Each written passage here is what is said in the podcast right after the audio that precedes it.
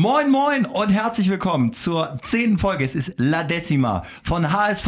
Meine Frau! Das Wochenende ist rum und wir sind immer noch Tabellendritter.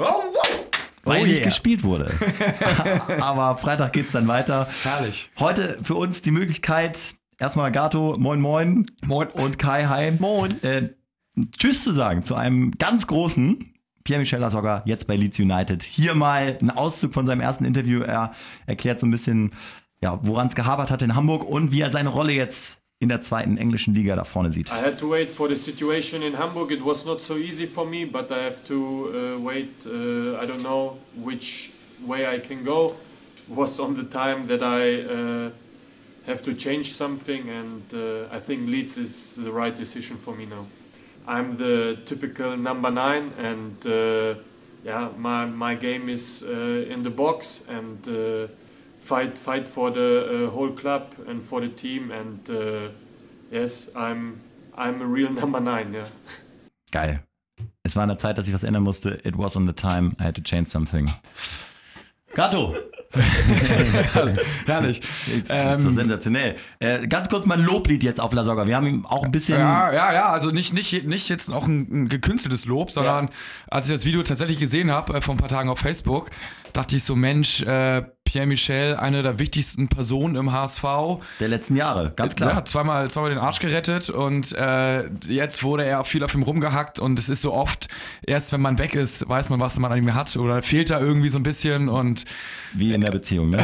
ja, und er ist halt tatsächlich einfach ein Original und äh, ach, mit seinem Unterhemd, ich weiß noch selber, als ich früher zum Hockeytraining gegangen bin, hab da so, ein- so ein Unterhemd angezogen und ein Trikot, weil ich es einfach geil fand.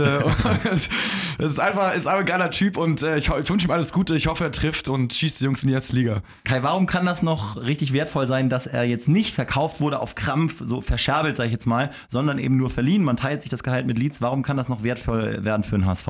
Aus drei Gründen. Erstmal, da geht eine äh, Kultfigur und die kann man ja vielleicht irgendwann nochmal wiederholen. Aber nein, ich glaube, rein finanziell ist es einfach wichtig, dass, äh, wenn der die da vielleicht zum Aufstieg schießt, und in England kennt man ja die TV-Gelder, die sind enorm hoch. Und da könnte man dann natürlich nächste Saison mit einer besseren Verhandlungsposition reingehen, wenn bei Leeds dann hoffentlich die Kassen voll sind und da natürlich dann wesentlich höhere Erlöse zurückgewinnen oder ihn dann als teuren Spieler weiter beschäftigen. Wenn der jetzt 8 bis 10 bis 15, wer weiß, äh, Dinger macht, vielleicht liegt ihm ja der englische Stil extrem, dann ähm, kann man ihn in der Premier League für einen zweistelligen Millionenbetrag Absolut, verkaufen. Ist absolut. jetzt die absolute Aber weißt du, was mir auch noch fehlen wird? Seine Mami, die da immer auf Ja, den Glitzerschuhen seine- seine mit Mami. rosa Cappy und so rumgegangen ist auf der HSV-Tribüne. Da geht schon wieder auch noch was verloren. Du saßt ja manchmal nebeneinander im VIP-Bereich auch, Kai. Ab und zu mal. Es war eine Augenweide, sie immer zu sehen. Also sie fällt auf. Herrlich. Das Transferfenster ist geschlossen, was echt angenehm ist. Ne? Diese ganzen Gerüchte konnte man ja auch nicht mehr hören jetzt. Äh, aber äh, ein Mann hat immer den Überblick behalten, ihr wisst es. Äh, da sind wir sehr dankbar. Heute kann er nicht da sein, hat es zeitlich nicht ganz gepackt. Trotzdem per WhatsApp jetzt die vorerst letzte Folge. Du, der Transfer Game of Bones. gebracht. warte, warte, Äh, warte, warte, warte. Die vorerst letzte Folge. Game of Bones. Der Transfersommer hat viel gebracht. Äh, es hat sich einiges getan im HSV-Kader. Fassen wir das Ganze mal an einigen Kennzahlen zusammen. Die Kadergröße ist von 38 Leuten auf 28 geschrumpft. Wir haben äh, eine Transferbilanz von minus 13,45 Millionen Euro. Ähm, wer kam dazu? Wer ging? Unter den Zugängen natürlich einer der bekanntesten, Kyriakos Papadopoulos, kam für 6,5 Millionen Euro Ablöse von Leverkusen. Die äh, Transfersumme kann sich noch je nach Einsatzzeit auf bis zu 10 Millionen Euro steigern. Dann noch André Hahn von Borussia Mönchengladbach für 6 Millionen. Julian Pollersbeck vom 1. FC Kaiserslautern für 3,5 Millionen Euro. Rick van Drongelen von Sparta Rotterdam für 3 Millionen Euro.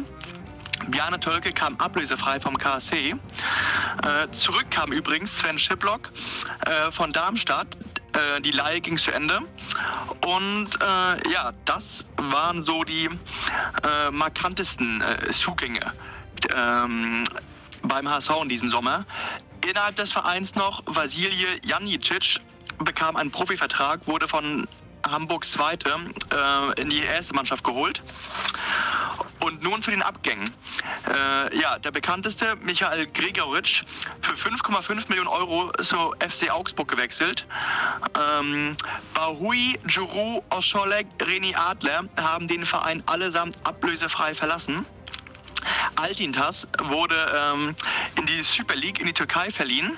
Pierre-Michel Soga, wie wir mitbekommen haben, ist für ein Jahr zu Leeds United verliehen worden. Finn Porat geht in die dritte Liga zu Unterhaching, auch auf Leihbasis. Ashton Götz verlässt den Verein, stand jetzt vereinslos. Und das war es auch bei den Abgängen. Also viele neue Gesichter, einige haben uns verlassen und bisher liest sich das ja wunderbar an und hoffen, dass es so weitergeht. Das war es auf jeden Fall vom Transferfenster im Sommer 2017. Bis zum Winter. Ciao, ciao. ein Original. Gato, für dich nochmal ein Fazit der Transferperiode, die so ein bisschen, ja, äh, ja, beschreib sie mal. Ja, für mich war die Transferperiode ehrlich gesagt okay. Also es wurde jetzt kein Panikkauf getätigt, ist schon mal Pluspunkt Nummer eins. Mhm. Es wurden keine Spieler überteuert gekauft. Die Spieler, die gekauft worden sind, scheinen zu funktionieren. Allerdings äh, wurden mir nicht genug Spieler verkauft. Ähm, wir haben äh, Holtby, Hand und die ganzen Kollegen, die jetzt auch wieder dann doch eine gute Rolle spielen, aber ich denke, da hätte man noch ein, zwei mehr verkaufen können. Ähm, und ein Linksverteidiger, gelernter Linksverteidiger, stand ja ganz oben auf der Liste. Da hatte man jetzt drei Monate Zeit, hat keinen bekommen. Auch gut, dass man Staphylidis nicht überteuert gekauft hat, aber trotzdem unterm Strich fehlt er und man hat ihn nicht bekommen. Das ist äh, schon ein Negativpunkt. Und hat zudem noch äh, Santos ähm, zwei Spiele auf die Tribüne gesetzt und ihn damit leicht verärgert. Ähm, ich hoffe, er wird jetzt irgendwie gut zurückkommen und äh, wieder Friede, Freude, Eierkuchen. Aber das waren so ein paar kritische Punkte insgesamt, aber also wenn man das mal vergleicht zu den letzten Jahren, kann man schon sagen, alles klar, äh, ist okay. Wir haben ja gehört, äh, Santos ist ein intelligenter Typ, der das vielleicht auch ganz gut einordnen kann. Trotzdem, Kai, ist das so eine Sache, die dich auch stört? Ja, gebe ich äh, Jonas absolut recht. Man hat da jemanden verärgert und eben keinen Ersatz bekommen. Äh, trotzdem sage ich insgesamt Daumen hoch, denn man hat die Gehaltsliste dann doch deutlich verkleinert und äh, ja, hatte da die Unterstützung von Kühne sich eingeholt und auch der Außenwelt einfach gezeigt, dass man nicht zu jedem Preis irgendwelche Spieler holt, wie in der Vergangenheit. Und das Schöne ist, wir müssen hier gar nicht rumphilosophieren, sondern können direkt aus erster Hand jetzt unsere Infos kriegen. Hammer, dass das geklappt hat. Wir sind direkt im Büro des Vorstandsvorsitzenden. Moin, moin. Hallo, Herr Stübinger. Sie wollen mit Herrn Bruchhagen sprechen, richtig? So ist es, genau. Dann stelle ich Sie mal rüber. Kleinen Moment. Dankeschön.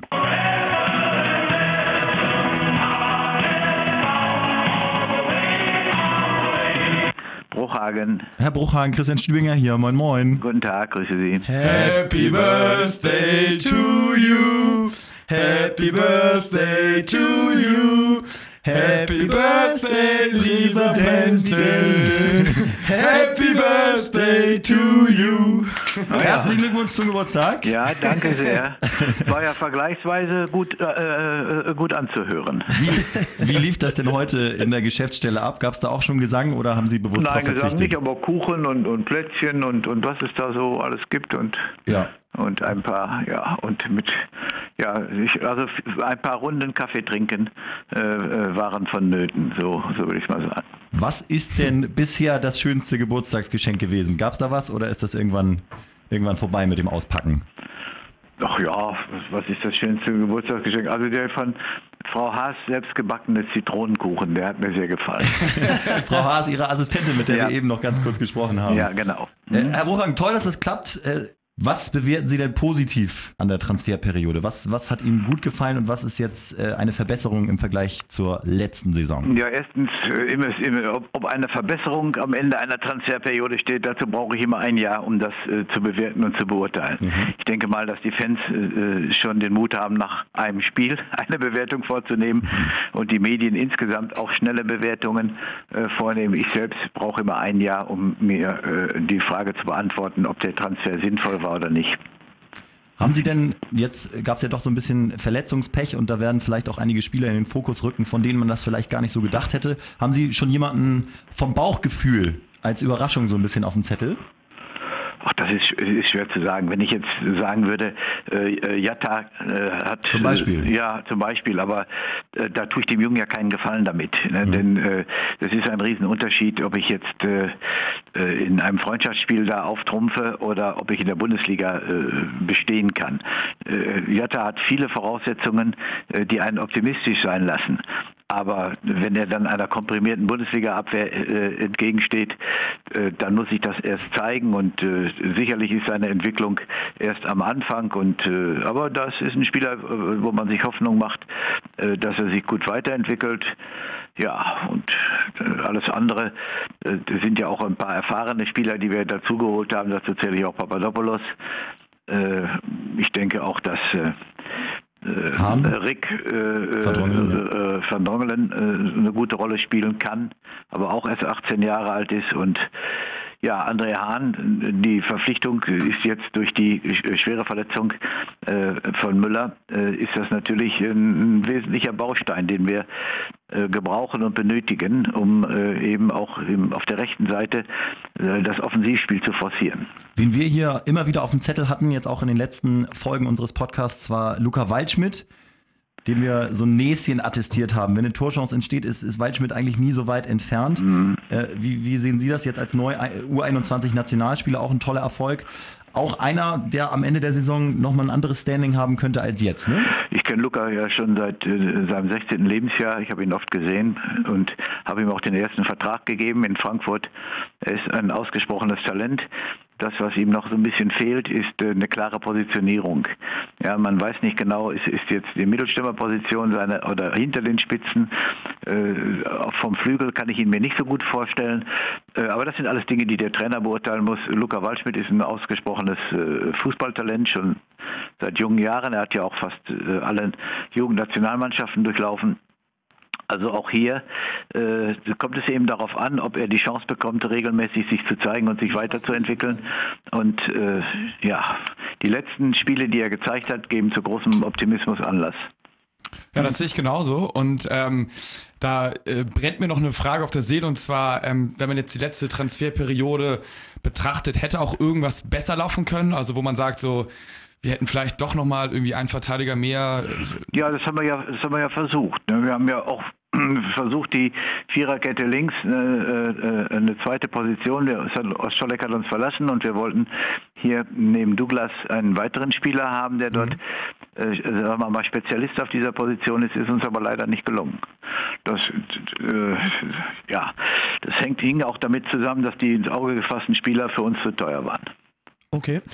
Ähm, und als ähm, Zuschauer stellen wir uns natürlich immer die Frage, wie sieht denn eigentlich so genau der Prozess äh, von so einem Transfer aus, also vom Scouting bis zur Unterschrift? Äh, Gibt es da ein paar äh, ja, Abläufe oder ist das immer unterschiedlich? Ja, wir brauchten jetzt bei, bei äh, Staphelidis brauchten wir ja nicht zu scouten, ja, sondern da kann man sich die Bundesligaspiele runterladen und kann alles, äh, äh, unser Ben Schmedes, denn wenn ein Spieler hier genannt wird, dann geht er äh, zu Jens Todd, der wiederum beauftragte Jens Schmedes, äh, einen 30-Minuten-Film zu erstellen mit allen Offensiv-, Defensiv-Varianten, alles das, was zu einem, zur Kennzeichnung eines Spielers gehört. Und dann schauen wir uns das intensiv an. Dann ist es sogar wünschenswert, dann erkundigt man sich, was die, die, die Mentalität des Spielers angeht.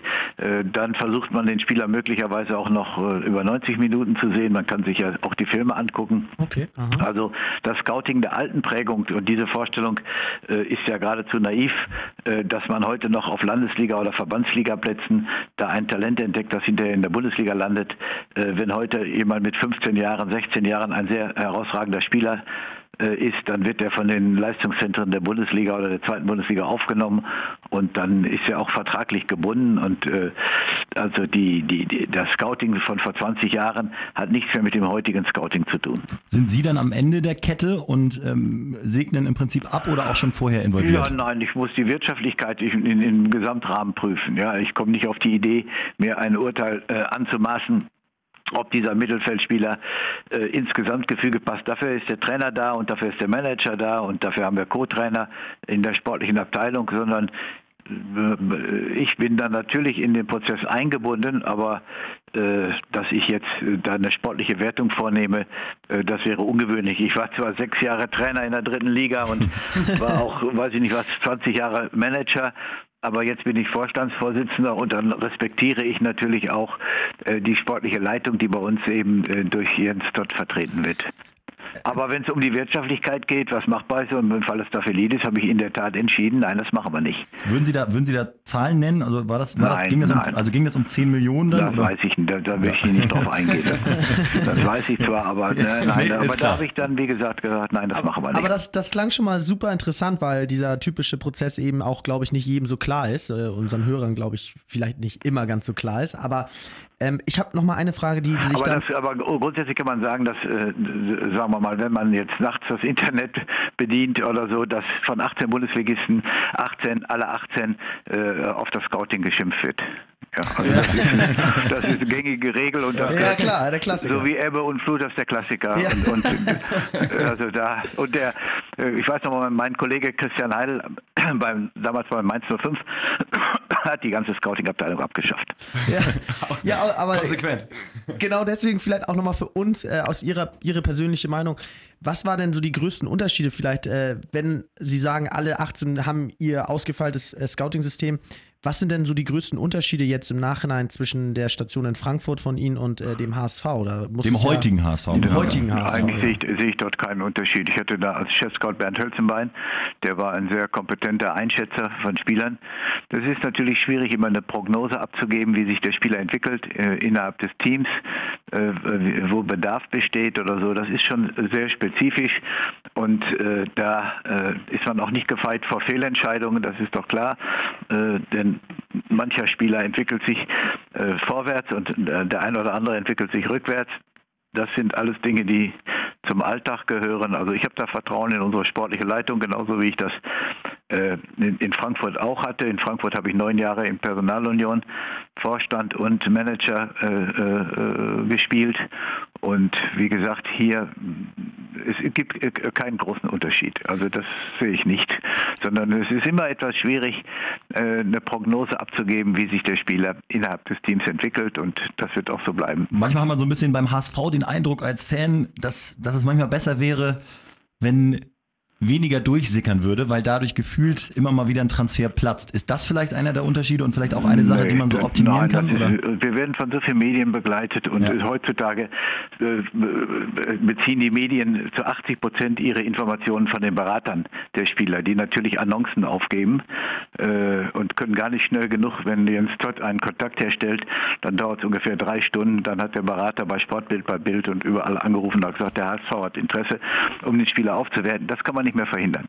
Das ist heute so und, und alles, äh, alles wird öffentlich und man, wie gesagt, äh, darüber darf man sich nicht mehr aufregen. Und, ähm, und wenn man jetzt einen Spieler haben möchte, zum Beispiel in der Bundesliga, gibt es da so harte Verhandlungspartner oder welche Vereine, mit denen man besonders gerne verhandelt? Oder Nö. was war denn bisher Ihr, Nö, Ihr ich kann- härtester Verhandlungspartner? Ja, das kann ich jetzt nicht so sagen. Äh, Das ist ja das gute Recht jetzt beispielsweise. Äh, Um beim Beispiel Staphylidis zu bleiben, ist, äh, der Spieler hat einen Vertrag bei Augsburg und es ist das gute Recht von Augsburg, äh, einen Betrag äh, aufzurufen, äh, der, der ihnen das Ganze, der, der es möglich macht, den Spieler zu bekommen. Ja, da darf man sich nie, man darf sich nie beklagen, sondern man muss sich auch immer in die Argumentation der Gegenseite hineinversetzen. Warum, wieso, weshalb äh, hier diese Forderung äh, äh, besteht. Und dann kommt man schnell zu dem Ergebnis, dass das berechtigt ist. Aber äh, wie gesagt, eine berechtigte Forderung zieht ja nicht gleich nach sich, dass man dem zustimmt.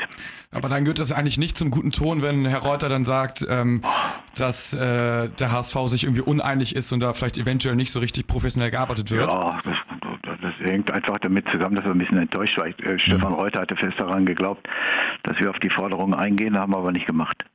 Und äh, ist es was anderes, dann doch nochmal mit einem Rummenigge zu verhandeln, als mit zum Beispiel so einem jungen Nachwuchsmanager wie, wie Reuter oder auch Nein, Jonas nein, Bold in, in nein. Leverkusen? Nee. Nein, nein, nein. Also Karl-Heinz Rummenigge selbst verhandelt ja gar nicht, sondern äh, die, äh, die Gespräche, wenn man mit dem FC Bayern spricht oder so. Ich habe auch mal äh, irgendwann mal nachgefragt bei Uli Hoeneß, ob, ob, ob Rode auszuleihen wäre, zu dem Zeitpunkt, als er, bevor er zu Dortmund gegangen ist. Also, also die Gespräche, die machen dann, die macht Karl-Heinz Rummenigge nicht.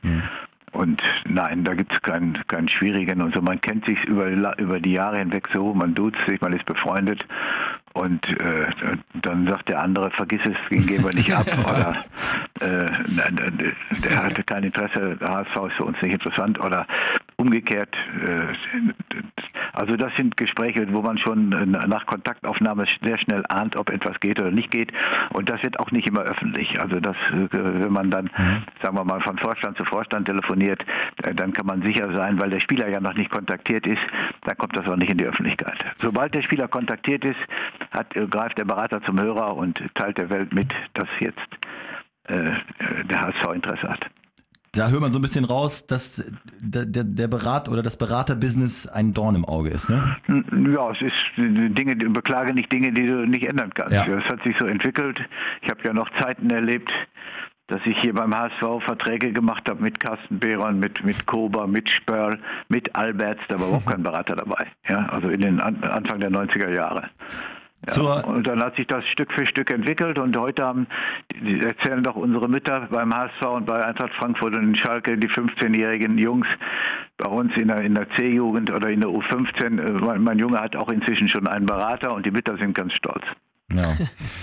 Äh, und als Berater haben wir, haben wir auch neulich mal thematisiert, braucht man noch nicht mal eine Lizenzierung. Ne? Jeder Nein. kann Berater sein, ja, theoretisch. Ja, ja. Kommen wir mal zum, zum Status quo, zur, zur Mannschaft. Äh, wie würden Sie das jetzt beurteilen? Ich glaube, das war ja, wie lange ist das jetzt her, der, der Amtsantritt beim HSV? Im äh, 10. De 10. Dezember war mein erster Arbeitstag. Und ich habe gelesen, es ist besser gelaufen als erwartet. Rückrunden siebter und und ähm, ja, oh yeah. ja, ja gut. Wir waren ja nun in einer prekären Situation und und und äh, es drohte ja auch die zweite Liga äh, bis äh, eigentlich bis zum Schluss. Aber aber eigentlich war das ja nie eine Option. Ja, doch, doch, doch. Klar. nee, klar. Ist, ist, klar, aber wir haben das, wir haben das natürlich, wir haben das natürlich verdrängt, diese Möglichkeit. Die Fans ja, sind noch mal enger zusammen. Wie gesagt, es war, wir hatten noch ein bisschen Fortune bei einigen Heimspielen, wo wir in den letzten zwei Minuten da noch zu Punkten gekommen sind, zwei, dreimal. Also das in der also es war schon, es war schon haarscharf und, und, das, das muss man sehen. Ich hätte nicht gedacht, dass Ingolstadt so viele Punkte holt. Mhm. Das war schon, ein, war schon, war schon ein nervenaufreibender äh, äh, Wettbewerb, aber ja, so ist es halt. Und es wird auch dieses Jahr wieder äh, ganz, ganz schwierig sein, äh, die, jetzt schon zu prognostizieren, wer die Plätze 18, 17 und 16 belegt. Ne? Das ist nicht so einfach. Wollten wir, wollten wir auch eigentlich später noch drauf zurückkommen, mhm. aber können wir, auch, können wir jetzt gerne mal thematisieren. Es gibt ja keinen klassischen Abstiegsfavoriten. Genau. Hm? Genau. Ich habe äh, von Ihnen, glaube ich, auch das Zitat gehört, es wird so neun Mannschaften geben, die den Abstieg unter sich ausmachen und äh, die anderen neun die obere Hälfte, wenn man so will. Ja, ja, aber von diesen neun Mannschaften können natürlich auch zwei, drei, wenn, wenn eine, eine sehr gute Fortune äh, und eine sehr gute Saison gespielt wird, können sie natürlich auch möglicherweise auf Platz 6, 7 vorstoßen. Aha. Äh, das ist auch eine, eine, eine Möglichkeit. Aber wer das nun ist, das muss sich zeigen. Was lässt denn darauf hoffen, dass zum Beispiel so ein Vorstoß in diese Region möglich ist? Also Nein, da will, ich, da will ich gar nicht drüber sprechen. Oder es macht gar keinen Sinn, das zu sprechen, denn dann kommt wieder in, die, dann kommt in der Prognose die Überschrift äh, dabei heraus. Und, und, wir haben überhaupt gar keinen Grund, äh, wir haben überhaupt gar keinen Grund äh, zu optimistisch optimistisch zu sein, aber wir haben äh, erstmal sechs Punkte geholt. Das ist ganz gut. Gegen Augsburg musst du einfach gewinnen, haben wir im vorigen Jahr ja auch zu Hause gewonnen. Und die Punkte in Köln tun natürlich gut. Äh, ich sehe das immer im Vergleich zu den Ergebnissen äh, des Vorjahres und daran sollte man sich orientieren. Darauf sollte, darauf sollte die Frage gar nicht äh, sozusagen hinauslaufen. Ich wollte mal eigentlich nur wissen, was, was gefällt Ihnen denn persönlich, wenn Sie jetzt auf der Tribüne sitzen, besser als zum Beispiel zum Amts, Amtsantritt? Also was, wo, wo hat sich die Mannschaft unter Gistol konkret weiterentwickelt? Ja, ich denke, dass wir äh, erst einmal ist es von Vorteil, dass wenn man von der Stammmannschaft haben wir ja nur äh, René Adler äh, verloren, der ja durch Martini ja schon in den letzten sechs Spielen ersetzt worden ist. Und wir haben aus Scholleck verloren, äh, der aber auch nur die Hälfte der Spiele gemacht, die andere Hälfte hat Douglas gemacht. Also von daher äh, gehen wir schon mal mit einem geschlossenen Team in die Runde. Nikola Müller ist natürlich ein schmerzhafter äh, Ausfall, den zu kompensieren als Spielertyp, als, als, als Umkehr, um, äh, Umkehrspielertyp, also als Konterspieler.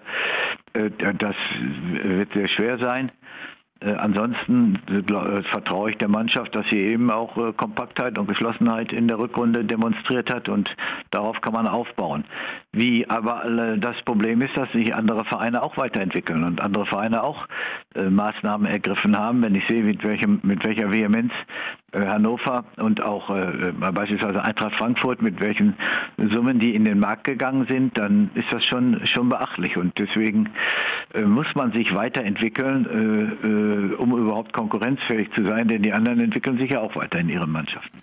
Und ähm, hätten Sie eine Idee, wie man sich konkret weiterentwickeln müsste? Also noch, noch stabiler stehen hinten oder mehr ja, Tore? das, das, was soll ich mich jetzt hier zu fußballspezifischen Dingen äußern? Dafür haben wir Trainer. Ich habe zwar ein, ein Meinungsbild, aber es macht keinen Sinn, dass der Vorstand auch noch äh, da reinquakt und, und, und, und Ratschläge gibt. Äh, das kann man intern machen, aber sicherlich nicht öffentlich. Ja, das ist wahrscheinlich auch einer der Gründe, warum Sie damals geholt wurden. Können Sie das nochmal ganz kurz für uns äh, skizzieren, wie das damals ablief als Experte bei Sky und ja eigentlich schon im äh, sozusagen Aktivruhestand? Ne, wenn man, also, Ja, ja, also ja. ich sag mal im Bundesliga-Ruhestand. Was, was war da der ausschlaggebende Punkt, der doch noch mal, dass es doch nochmal so gekitzelt hat? Ja gut, ein, ein bisschen ich, habe ich eine, habe ich ja die Beziehung zum Hamburger Sportverein auch, auch behalten. Klar. Also meine, äh, meine, meine Töchter leben hier in der Stadt und äh, die leben schon seit 15 Jahren hier. Und ich war sowieso privat, äh, dann auch gerade in der Zeit, äh, als ich bei Sky war, das war ja nur immer samstags, äh, da war ich sowieso 100 Tage in Hamburg und äh, ich war, bin auch Mitglied seit 1992 beim HSV und war immer auch hier im Stadion. Ich habe sogar dieses desaströse Spiel gesehen. Äh, HSV gegen Eintracht Frankfurt, ja, da, ist mir ja die Spucke weggeblieben. 0-3, glaube ich, damals, Ja, ne? 0-3 und äh, ja, kein, also keine gute Leistung des Hamburger Sportvereins.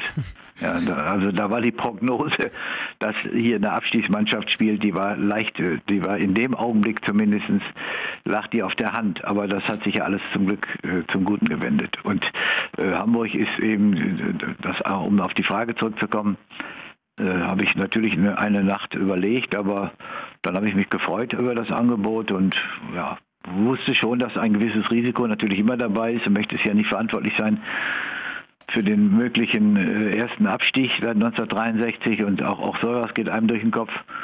Aber dann habe ich mich dann doch, äh, oder habe ich mich gefreut und dann habe ich auch zugesagt. Und das nicht bereut bis heute. Es macht immer noch Spaß. Nein, ja.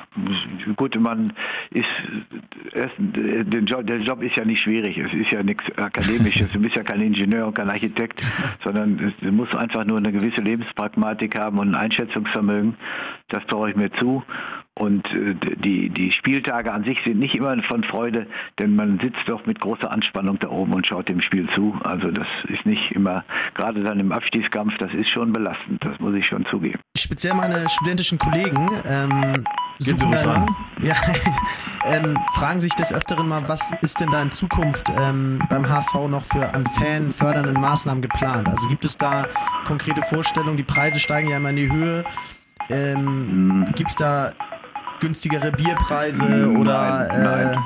Also da- das erwarte ich nicht. Ich erwarte nicht, äh, äh, denn um konkurrenzfähig zu sein, müssen wir, und wir haben ein hohes Preisniveau, das weiß ich, aber ich denke mal, wenn man für eine Bundesliga-Jahreskarte 240 Euro bezahlt, dann müssen Sie mal sehen, wenn hier so äh, äh, äh, irgendwelche Sänger im Stadion auftreten oder wenn, wenn Sie jetzt bei den äh, Rolling Stones im, im Stadtpark äh, oder so, da zahlen Sie ja für eine Veranstaltung 240 Euro. Ja. Ich glaube, dass Fußball immer noch ein äh, für den Fan immer noch ein bezahlbares äh, eine bezahlbare Veranstaltung ist. Äh, wer will, kann natürlich hier auch für, für, für 6.000 Euro eine Karte bekommen mit all den Schick, äh, Schickeria-Dingen, die hier äh, stattfinden. Äh, aber für 240 äh, Euro im Jahr kann ich auch eine Jahreskarte bekommen. Also von daher halte ich das äh, für ausgewogen äh, und wer sich für Fußball interessiert, äh, der ist ja letztlich scheitert es nicht daran, äh, dass es zu teuer ist, sondern äh, wenn sich einer gegen den HSV entscheidet, dann hängt das oft damit zusammen, äh, dass er äh, nicht leidensfähig genug ist, beziehungsweise darunter, zu sehr darunter leidet, dass die Ergebnisse sich nicht so einstellen, wie man sich das wünscht. Und deswegen kaufe ich mir auch noch für einen bezahlbaren Preis eine Karte gegen Leipzig. Ja. oder ein Und, dann, Bierchen? und, dann, und noch, natürlich noch ein Bierchen. Da wollte ich nochmal drauf zurückkommen. Was ist der Schlüssel gegen Leipzig, ähm, dass, man, dass man da gewinnt, ohne dass sie dem Trainer irgendwas vorwegnehmen? Ja, ich habe zuletzt Leipzig mit zwei Gesichtern gesehen. Ich habe sie durch, durch, durch den Fernsehzufall habe ich äh, sowohl das Spiel in Schalke sehen können, da waren sie nicht gut, und dann habe ich sie gegen Freiburg gesehen, da waren sie überragend. Ja, jetzt äh, weiß ich natürlich nicht, in welcher Verfassung Sie sich hier vorstellen. Das letzte Spiel gegen Freiburg haben wir hier 0 zu 4 ver- äh, gegen äh, Leipzig haben wir hier 0 zu 4 verloren. Äh, da, daraus müssten wir eigentlich unsere Lehren ziehen und ich glaube, dass äh, die, die Offensivkräfte der, der Leipziger sind ja, und wenn man Timo Werner sieht, mit welcher tollen, äh, in welcher tollen Verfassung der ist. Und Paulsen ist, wird wohl verletzt sein, aber äh, Forsberg, Cater, auch dieser Augustin ist ja auch ein, äh, ein hochtalentierter Spieler. Also da kommt schon ganz schön was auf uns zu. Aber der kommt wohl beleidigt aus der Nationalmannschaft zurück. Na, weiß man nicht. Und wir sind auch gut drauf, deswegen Ja, äh, ja. wir können mit breiter Brust auftreten. Ich hoffe. Ne, auf der anderen Seite auch 3 zu 0 Auswärtserfolg von unserem Ja, HSV ja, in Leipzig. ja, Herr, ja. Herr Bruchhagen, toll, dass Sie sich die Zeit genommen haben. Vielen Dank Ja, gerne. und noch einen schönen Geburtstag. ja, ich Vielen, vielen. Dank. Vielen, vielen Dank. Schönen Abend Ja, noch. Alles Gute. Ciao, ciao. Ciao, ciao. Wow, was für ein Highlight. HSV, meine Frau, telefoniert mit Heribert Bruchhagen. Riesenehre, vielen Dank, dass Mega. das geklappt hat. Was war für euch so die Aussage, die jetzt so hängen bleibt? Waren ja einige echt ganz coole Geschichten mit dabei. Ich fand, er war in, in Plauderlaune. Also, ich muss auch sagen, super sympathischer Typ. Hast du echt das Gefühl, dass der da richtig tolle Arbeit leistet und für mich einfach beeindruckend, wie er gesagt hat, dass eben äh, er kein Architekt ist oder nichts Schweres macht, sondern da mit gesundem Menschenverstand abwiegen muss. Also wirklich ähm, Hut ab, wirkt sehr bodenständig und doch super kompetent. Sagt auch nicht jeder Fußballverantwortliche, ne? Mein Job ist eigentlich ganz einfach. Ich muss hier nur ein bisschen Absolut. die Nerven behalten und dann läuft's. Gato, was war dein Highlight? Ich fand es mal ganz interessant, wie er das mit dem, mit dem Scouting und sowas, äh, wie das abläuft, äh, wie da so die Mechanismen sind mit dem Video zusammenschneiden. Man kann sich das ja irgendwie denken, aber ähm, hat es dann irgendwie doch noch nie so richtig gehört und gelesen und ja, letztendlich ist einfach cool, mal mit dem so irgendwie zu sprechen und man kennt ihn aus dem Fernsehen, dieser dumme Spruch, aber ist halt wirklich irgendwie so und war echt so äh, super, super sympathisch und äh, ja, mega, also echt cooler Typ. Glücksfall für den HSV, weil es hier ja wahrscheinlich ähnlich wie bei Schalke oder in Dortmund oder ähm, bei Bayern besonders wichtig ist, wie du in der Öffentlichkeit auftrittst und dass du da eben Fettnäpfchen, soweit es geht, auslässt. Und das beherrscht er wie kaum ein anderer, muss man sagen. Ne? Auch bei, im Doppelpass hat man immer ein gutes Gefühl, wenn er da sitzt. Äh, geht der HSV eigentlich immer als Gewinner raus aus der Geschichte. Absolut. Apropos aus Gewinner, äh, als Gewinner aus irgendwelchen Geschichten rausgehen. Freitag Leipzig, Jungs. Oh yeah. Das wären die nächsten drei Punkte. Wir sind natürlich klarer, das? klarer Favorit als Tabellendritter. Ähm, und trotzdem äh, bei Tipico eine Viererquote. Das ist ja geschenktes Geld. Perfekt. Also ich glaube, die brauchen ein bisschen, bis sie checken, dass HSV tatsächlich jedes Spiel gewinnen wird diese Saison. Ey, Mann, ey, die gehen da mit breiter Brust aufs Spielfeld, sind in der Tabelle vor denen, haben die im letzten Spiel 3-0 weggefegt. Was soll denn da noch passieren? Also, ich bin mega happy darüber, dass das Spiel stattfindet. Ich freue mich jetzt schon. Ich warte auf Freitag schon, gebannt. Das ist. Äh, Kai, Ja. Du bist bei den Tipps auch eigentlich immer Realist. Und Eigentlich ja. Trotzdem sagst du Sieg. Ja. Wa warum Augustin, der, der neue Ich Stürmerstar von gesagt- Leipzig, äh, ist beleidigt aus der Nationalmannschaft äh, verbannt worden. Werner wird müde sein. Ja. War jetzt auch, hat zwar geil gespielt für Deutschland, aber äh, war jetzt auch permanent Thema in den Medien Ja. mit, mit den Fangesängen. Der ist auch äh, verbraucht. Ich glaube, Leipzig kommt richtig geschwächt. ich sage immer. Trend vor Qualität und der Trend beim HSV ist äh, stärker als die Qualität, die äh, Leipzig da auf den Platz bringt und deswegen ganz klar 2-1 HSV. Trend vor Qualität. in Stein gemeißelt. Gato, und, und dein Tipp? Ähm, mein Tipp ist äh, auch, was hast du gesagt? Äh, Zwei, 3-2 hast du Nee, gesagt, ne? 2-1. 2-1. ja, mein Tipp ist tatsächlich auch 2-1. Also ich glaube, es ist ein Gegentor. Ähm, Werner extrem gut und da zwei, Tor, zwei Tore machen wir auf jeden Fall die Saison pro Schnitt im Spiel. Ich glaube, wir gewinnen das Ding wirklich 3-1. Die Erinnerungen an den Auswärtssieg in Leipzig sind noch frisch. Äh, da wird Papadopoulos die Jungs auch nochmal richtig einschwören in der Kabine. Und den Schlüssel, glaube ich, haben sie immer noch. Gisto weiß, wie man Leipzig packen kann und äh, vielleicht kann er ihn wieder anwenden. Und dann sind es neun Punkte nach drei Spielen. Aber wollen wir nicht rumspinnen? Was auf jeden Fall stattfinden wird, können wir jetzt auch nochmal sagen. Äh, wir treffen uns mit euch. Im äh, Volksparkett. Und zwar, das ist. Erklär äh, mal, was das ist. Das, äh, das geht los 60 Minuten äh, vom Spiel und ja, da treten immer ein, zwei Leute auf und also vom äh, Fanclub, äh, bis hin zu Uli Hoeneß, der auch schon mal da war, ehemalige Spieler, Funktionäre und da sind jetzt wir auch mit dem Podcast, dürfen die netterweise einmal kurz vorstellen und äh, ja, wenn ihr Lust habt, kommt hin zum äh, Volksparkett. Das ist, äh, ich glaube, da zwischen Rang äh, B und C über dem HSV-Museum, also Ecke Nordwest. Äh, ja, kommt hin, äh, seid dabei und äh, wir freuen uns auf jeden Fall auf euch. Könnt alles fragen, was ihr fragen wollt. Nur keine Kritik. Äh, nee, äh, wie- an dem Tag gibt es ja gar keine Kritik. Genau, Also, wollen meine, nur, also, nur positives Feedback wollen wir haben. Ein paar Bier trinken wollen wir. Absolut, da freuen wir uns derbe, wenn ihr vorbeikommt und äh, vielleicht bei unseren kleinen geplanten Spielchen, was auch immer wir da noch äh, uns, uns ausdenken bis Freitag, äh, wenn ihr da mitmacht und zahlreich erscheint. Und dann, ja, auf ein geiles Spiel gegen Leipzig. Ich habe schon derbe Bock. Ähm, war eine schöne Folge. Cool, dass ihr mit dabei wart. Bis nächste Woche. Nur der HSV. Ciao, ciao. Ciao, ciao.